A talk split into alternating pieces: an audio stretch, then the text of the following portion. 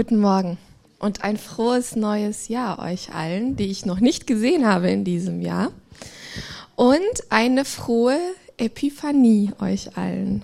Was ist eine Epiphanie? Das ist das Erscheinen einer Gottheit, wird aber besonders benutzt für das Erscheinen Christi.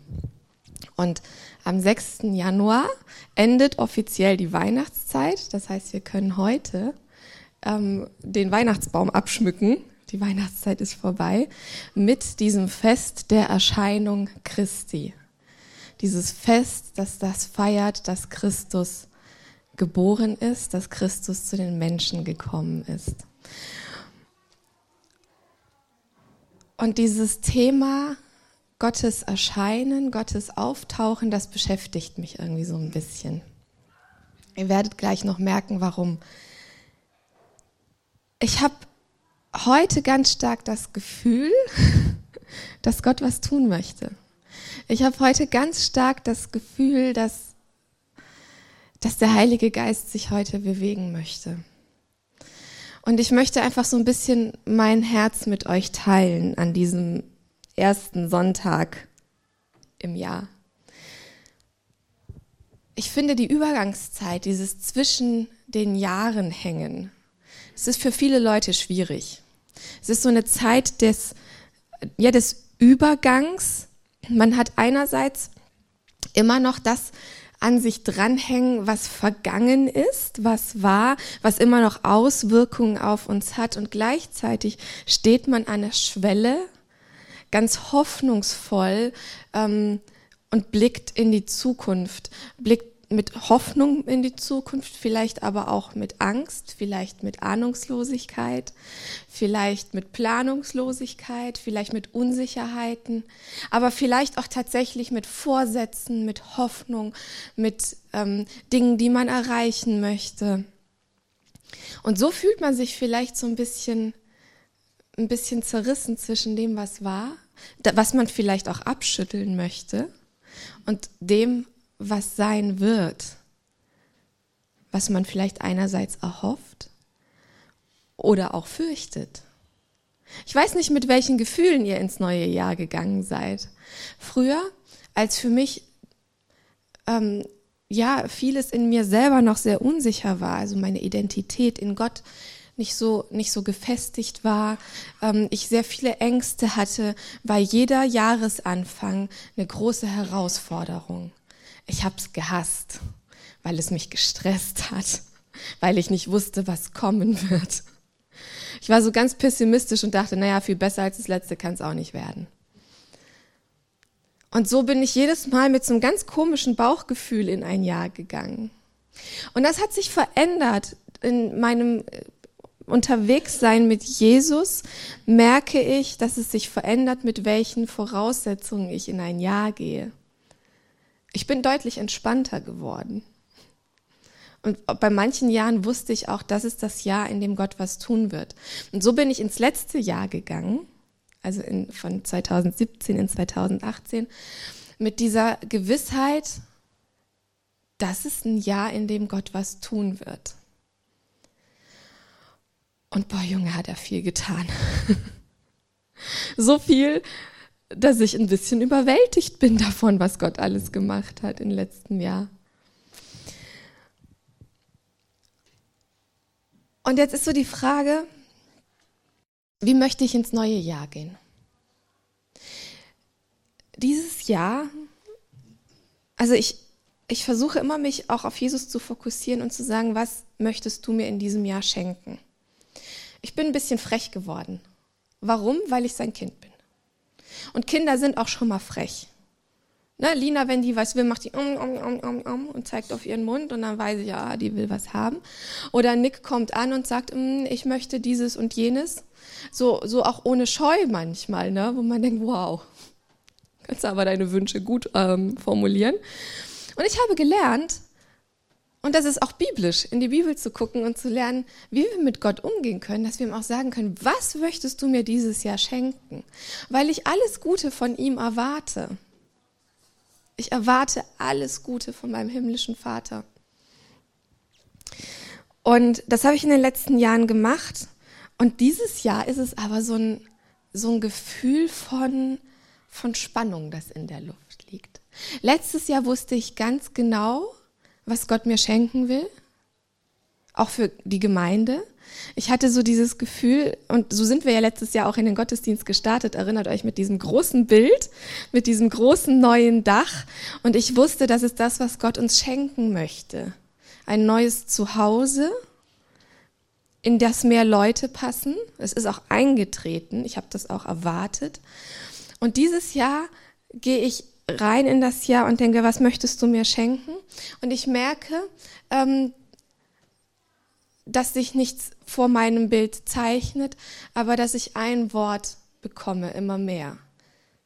Und das ist Gegenwart. Und ich glaube, das ist ein großartiges Geschenk. Und ich habe eine Bibelstelle mitgebracht für heute.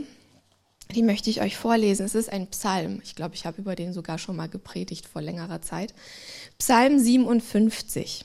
Es ist ein Psalm, den hat David geschrieben.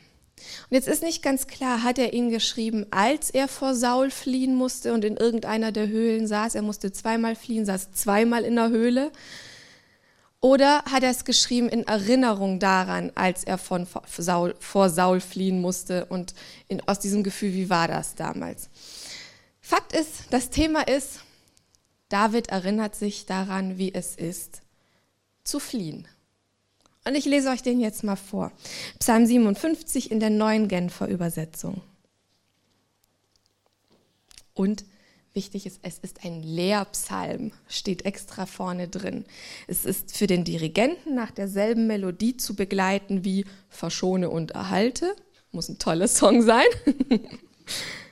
Von David, ein Lehrpsalm.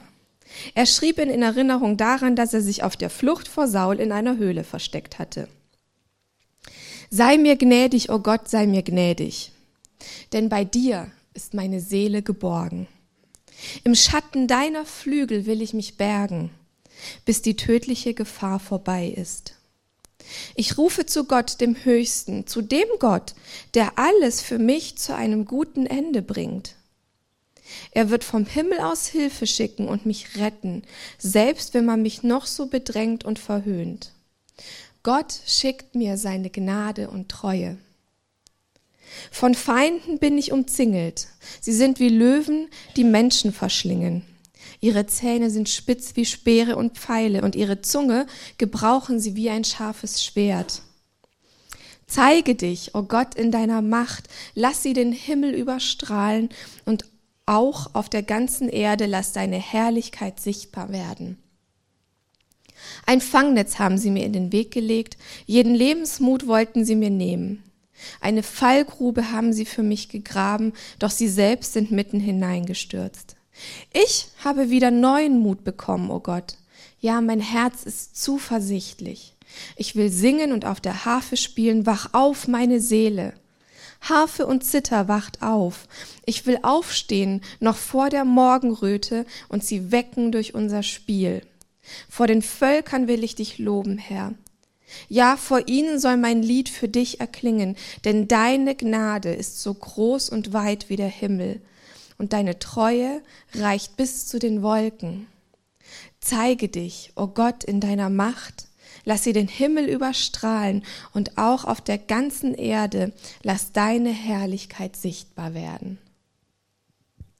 Und dieser Psalm, der hat mich irgendwie total angesprochen.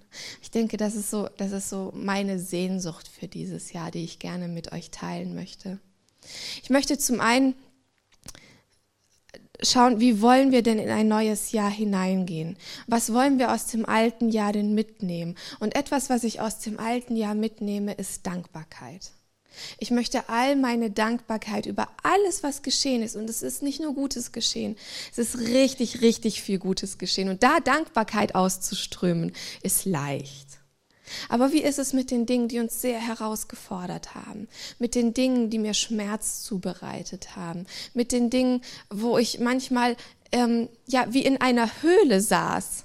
Manchmal habe ich auch dieses Gefühl gehabt, ich sitze in einer Höhle und fühle mich bedrängt und weiß nicht weiter. Wie ist es mit diesen Zeiten? Kann ich die wirklich Gott bringen? Und kann ich auch dafür dankbar sein? Es gibt eine andere Übersetzung, da heißt es, meine Seele liegt mitten unter Löwen, unter Verschlingenden. Und das macht einen Unterschied. Also auch, auch diesen Blick drauf zu sehen, meine Seele, wo befindet sie sich gerade? Und wir haben Zeiten, in denen wir wirklich, ähm, ja, wie so, wie so zwischen, zwischen Mühlsteinen liegen und uns sehr aufgerieben fühlen. Ich weiß nicht, ob ihr das kennt. Ich nehme an, dass ihr das kennt dieses Gefühl, jetzt reibt es so lang an mir und es tut schon richtig weh. Was ist mit diesen Zeiten, wenn ich das Gefühl habe, ich sehe noch nicht das Licht am Ende des Tunnels? Kann ich dennoch sagen, Jesus, ich bin dir dankbar? Und ich glaube, dass wenn ich in ein neues Jahr mit diesem, mit dieser Dankbarkeit hineingehe, dass das für mich etwas verändern wird. Denn Dankbarkeit, meine Dankbarkeit, wenn die sich zu Gott hinrichtet, dann, dann setzt sie, glaube ich, seine Gegenwart frei. Und das ist das, was ich mir für dieses Jahr wünsche, dass unser Zusammenkommen Gottes Gegenwart freisetzt. Jesus sagt, wo zwei oder drei in meinem Namen versammelt sind. Jesus hat alles, was er getan hat, im Namen seines Vaters getan. Das bedeutet, wenn Jesus gehandelt hat, hat er für den Vater gehandelt. Und wenn wir handeln, dann handeln wir für Jesus. Und wenn wir zusammenkommen, dann geht es primär immer um Jesus. Wenn wir zusammenkommen, geht es um Jesus. Jesus soll unser Fokus sein. Jesus soll derjenige sein, den ich im Blick habe, wenn ich morgens aufwache. Und er soll derjenige sein, den ich im Blick habe, wenn ich abends ins Bett gehe. Und das verändert meinen Zustand. Es verändert den Zustand meiner Seele.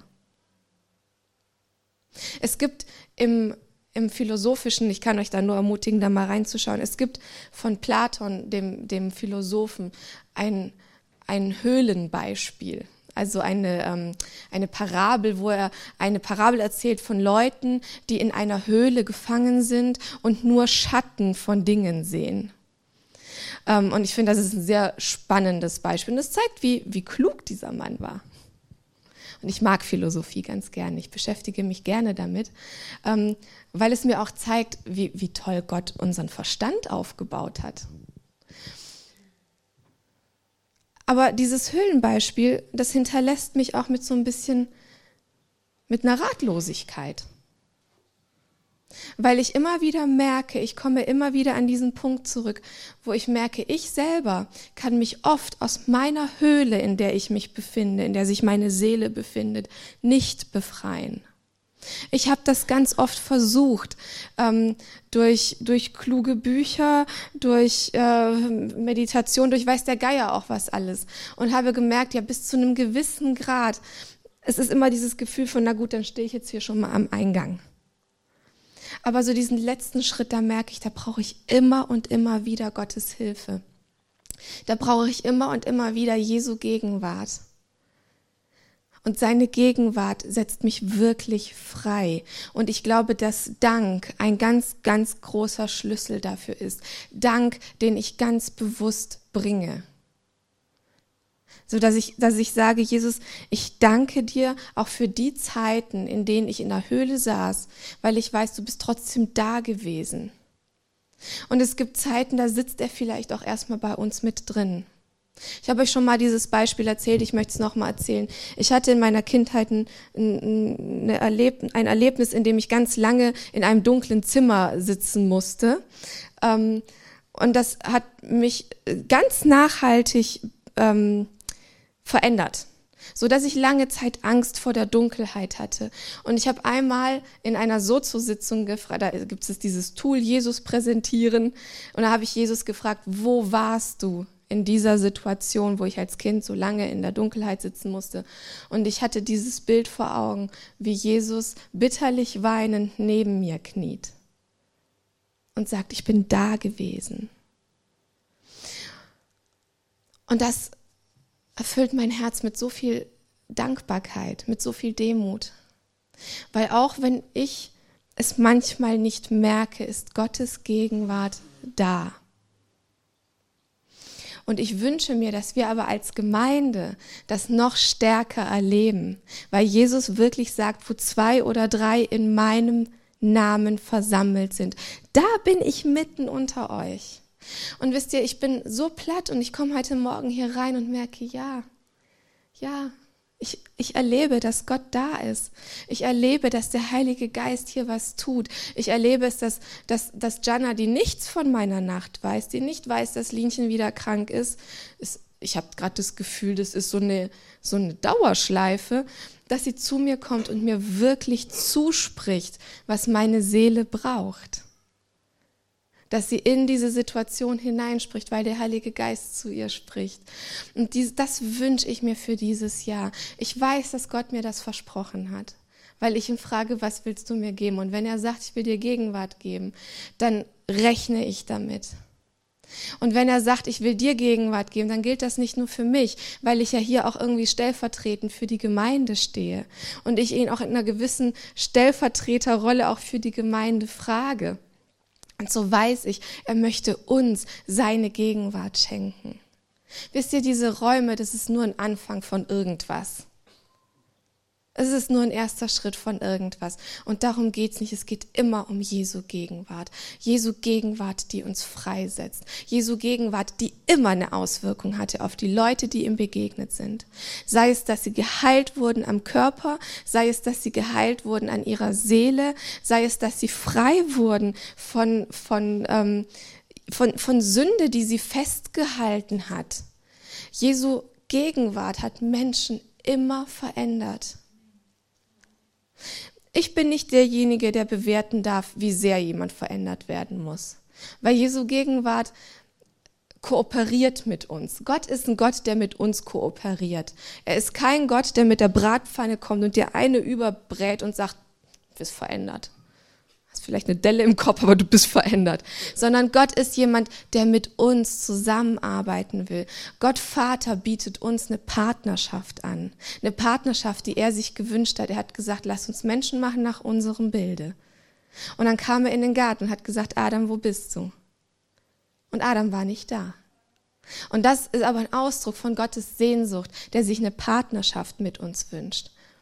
Jesus hat gesagt, ich nenne euch nicht mehr Knechte, ich nenne euch Freunde. Jesus nennt uns seine Freunde. Und Freunden schenkt man seine Gegenwart. Ich bin gerne mit meinen Freunden zusammen. Ich gucke jetzt mal euch alle an, weil ich euch mittlerweile alle auch als Freunde sehe.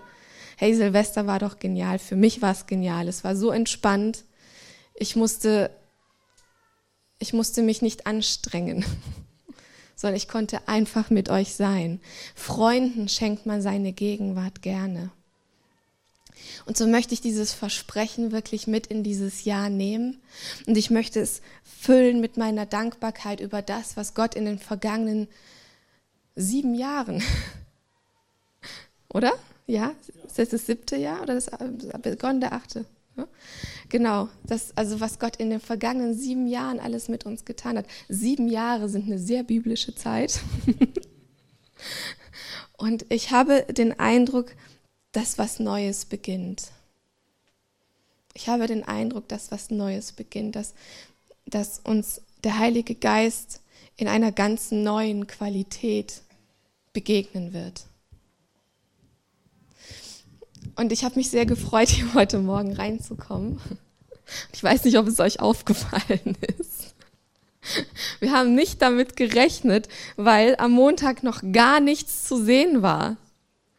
Am Montag war nichts zu sehen, bis auf ein, so ein einziges, so kleines Pflänzchen. Ich habe Montagnacht, bevor wir um zwei hier rausgegangen sind, noch geguckt, wie es da drin aussieht. Und da war ein kleines Pflänzchen, das so rausguckte. Und da habe ich gedacht, ach, das wird vielleicht nichts. Und ich habe mich heute Morgen gefreut, reinzukommen und zu sehen, da ist schon ein Neubeginn. Wir haben das so ein bisschen symbolhaft gepflanzt und ich habe nicht damit gerechnet, dass es tatsächlich aufgeht. Es ist hier auch nicht so viel Licht.